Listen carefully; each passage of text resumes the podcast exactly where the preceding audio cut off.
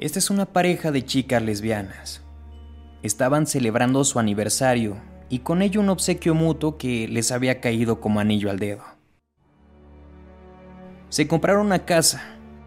No era nueva, pero la habían conseguido a un precio demasiado accesible.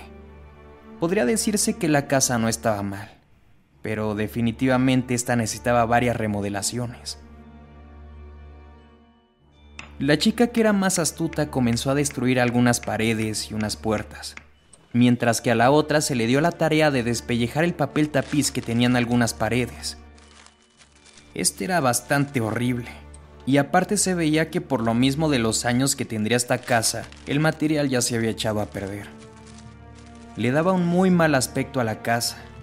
Aparte era como un tono oscuro que hacía que el hogar no se iluminara del todo bien.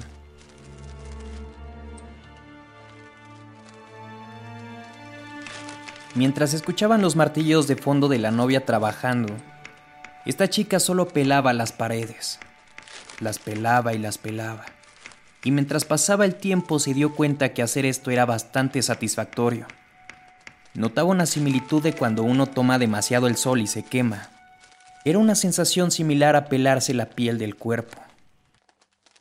No le pareció un trabajo pesado. De hecho era todo lo contrario. Ahora, en vez de seguir leyendo el libro que estaba por terminar, decidió seguir con esta actividad hasta el anochecer. Mientras su novia estaba en otros asuntos importantes, ella en plena tarea se dio cuenta que cuando pelaba una pared, tras ella habían fechas. Decía 21 de mayo del 96, 24 de septiembre del 82, 16 de diciembre de 1994. Habían muchas fechas. Seguido de esto, con sus manos llenas de polvo y pintadas de un morado oscuro del color del papel tapiz, se dispuso a buscar las fechas en su navegador. Va con su novia, la chica estaba pálida, y le dice, creo que tenemos que llamar a la policía. La chica le cuenta que tras el papel habían fechas y que esas fechas coincidían con la muerte de varias personas. La novia le responde de una manera bastante grosera diciéndole que no sea tonta. Pero para la sorpresa de la que llevaba los pantalones de esta relación, cuando bajó al sótano, encontró huesos apilados. Huesos que no parecían de ningún otro animal.